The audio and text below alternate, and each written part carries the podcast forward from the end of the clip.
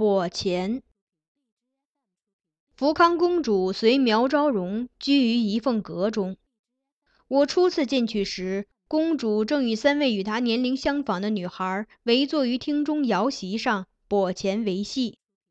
抛散开来的铜钱叮当作响，小姑娘们目光随其起伏，笑语不断。领我进去的韩氏见他们玩的正在兴头上，便示意我不可打扰，轻轻带我至一侧站定。在目视公主身边那三位衣饰不俗的女孩，低声说明：“公主对面年纪稍长那位是皇后的养女范姑娘，其余两位是张美人的养女，左边是周姑娘，右边是徐姑娘，她们都是公主的玩伴。”我留意记下，再看公主。此时跛前正轮到他抓子。他喜滋滋的，双手把童子聚拢，攥在手心里，再朝玩伴笑说：“这轮我们加到三个筹码吧。”旁观的苗昭荣听得笑起来：“这里输的最多的就是你了，你还敢加筹码？这次一定不会输了。”公主似信心满满，连声催促玩伴下注。范姑娘笑道：“好，三个就三个吧。”只是公主输了，别哭鼻子。随即搁下三个铜钱在席上，周姑娘与徐姑娘相继下注，也都笑道：“又要赢公主这许多，叫人怎么好意思呢？”跛钱是大宋女孩闺中常玩的游戏，游戏者每轮握四五枚铜钱于手中，手心向上，拇指和食指轻捻起一枚钱。其余几枚搁在手心中拨一拨，以调整其位置角度，然后抛起所拈那枚，再翻转手背将余钱撒下，接住落下的童子后，再度高高抛起。这次手在落子的间隙迅速拨弄翻转地上的数子。这种调整铜钱正负面的程序可重复，期间要把童子聚拢到一手可覆盖的位置。最后一抛，手要立即向上翻转，压下抛出的子，让所有铜钱皆被附于手掌下。然后请同伴猜铜钱正负数量，以结果对错定胜负。关键在于手指动作需灵活，拨弄铜钱的速度要快，令同伴眼花缭乱而做出错误判断。在四人中，公主看起来最小，听旁人语气像是输惯了的。但这时面对母亲与玩伴质疑，既不生气也不反驳，只笑吟吟地说了声“等着瞧”，便拨了拨手中钱，开始游戏。众人凝眸看，但见他抛子拨子的动作都稀松平常，速度也不快，便又逐渐笑开来。原以为公主有何绝招，好了。公主忽然一声轻呼，最后一抛，压下子后，竟双手一齐附在铜钱上，因动作过猛，连带着上身也向前倾，像是一下子扑了过去，完全破坏了刚才的雅座姿势。众人忍俊不禁，厅中一片笑声。公主并不着恼，仍是紧按童子，环顾玩伴，认真的催促：“快猜呀！”嘿呀，适才光顾着笑去了，最后一招没细看。范姑娘笑道：“像是两正三负。”周姑娘接着猜：“是三正两负吧？”徐姑娘另有想法：“一定有四个正，只有一个子儿我没看清楚。”那到底是什么？公主追问。徐姑娘想想。道：“那我就猜四正一负吧。”公主双眸明亮，唇角微抿，带出一抹有所克制的得意笑容，仍不揭晓结果，转手看厅中诸人：“你们呢？猜对了有赏。”众人也笑着顺势去猜，有与三位姑娘答案一致的，也有说四负一正或全正全负的。几乎把所有可能出现的结果都猜了。我一直未说话，但最后他的目光落定在我身上。哦，怀吉！他竟然一下唤出我的名字，且语气那么自然，像与我与他是相识很久的。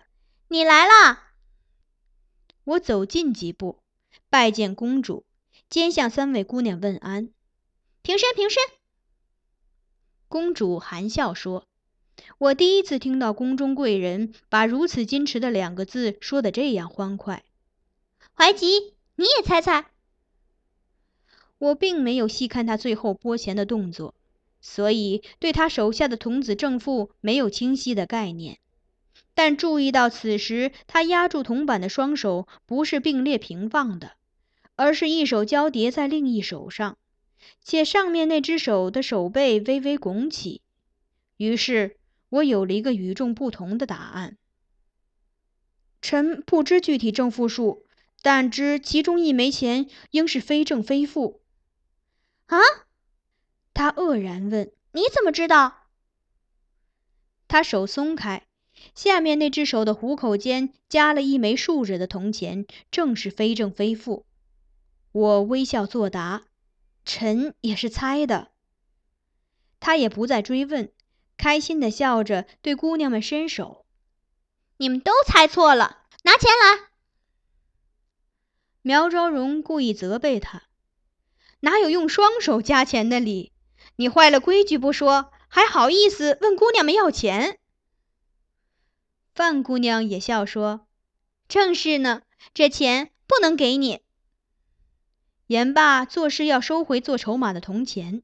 公主一急，扑过去，伸出双手，又是抓又是扫，一臂抢钱，一臂笑：“放下，放下，都是我的。”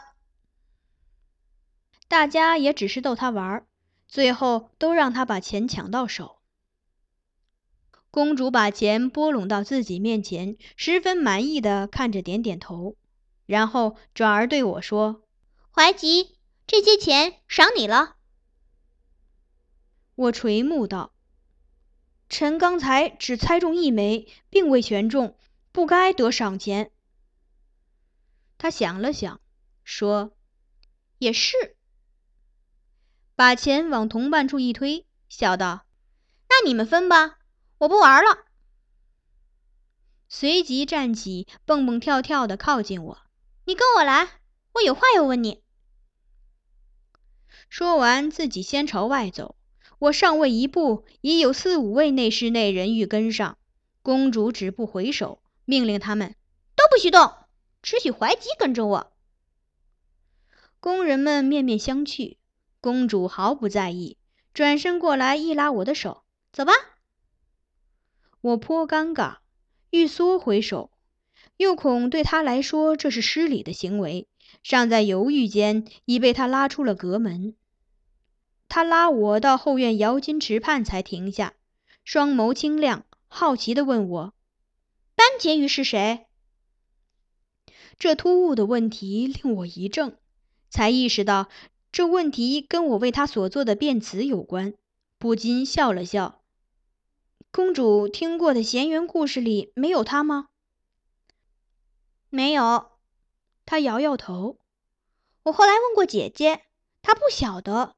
再问娘娘，娘娘却又说我这一辈子都不会遇到班婕妤那样的事，所以没必要知道。最后我问爹爹，爹爹倒反问我。昨儿说给你听的魏国大长公主事迹记住没有？先写一遍给爹爹看看。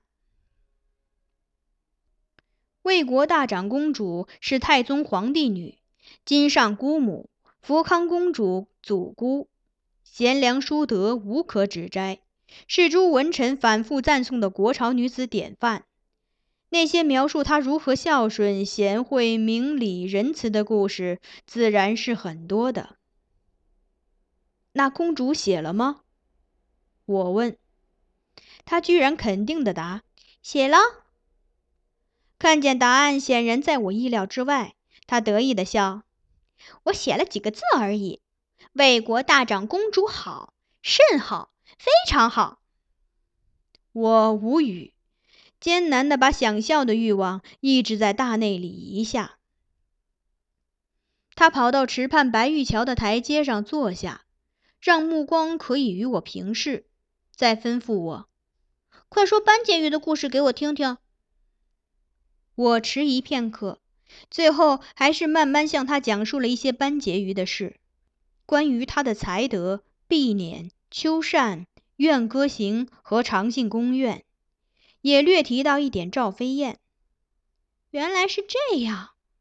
听完后，他若有所思的点点头，忽又恍然大悟：“你说张娘子是赵飞燕，没错呀。”我一惊。却又不知该如何对他解释此中不妥处，只得低声说：“公主慎言。”他笑，没有掩口，露出几颗猪背一般的细牙，整整齐齐，很是可爱。跟我偶尔接触的小宫女们真是大不一样，礼仪教化似乎并没在她身上留下太多痕迹，安然坐在太液芙蓉未央柳中。他享受着喜怒哀乐形于色的自由。怀吉，你刚才讲了半天故事，渴不渴？公主忽然问。臣不渴。公主想喝水吗？我立即站直，准备回去取水。别走，别走！他忙制止我。犯不着，咱们亲自去。我左右看看，见周围并无他人。他朝我眨眨眼。依然是唇弧弯弯，别有意味。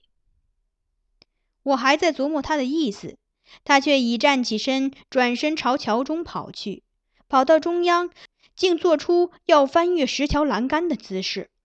我立即过去想拦住他，不料只那么一瞬，已有三四个人像平地冒出似的，抢在我之前冲过去拉他离栏杆。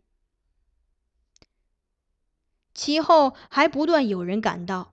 有拿衣服的，有拿金质的，有拿点心的，有拿时鲜果品的，自然也少不了拿水壶茶杯的料子。原来这就是公主出行的排场。之前他们隐藏在公主看不见的地方。公主站定，施施然转身，挑眉目指料子，又对我笑笑，这次神情却有些无奈寂寥。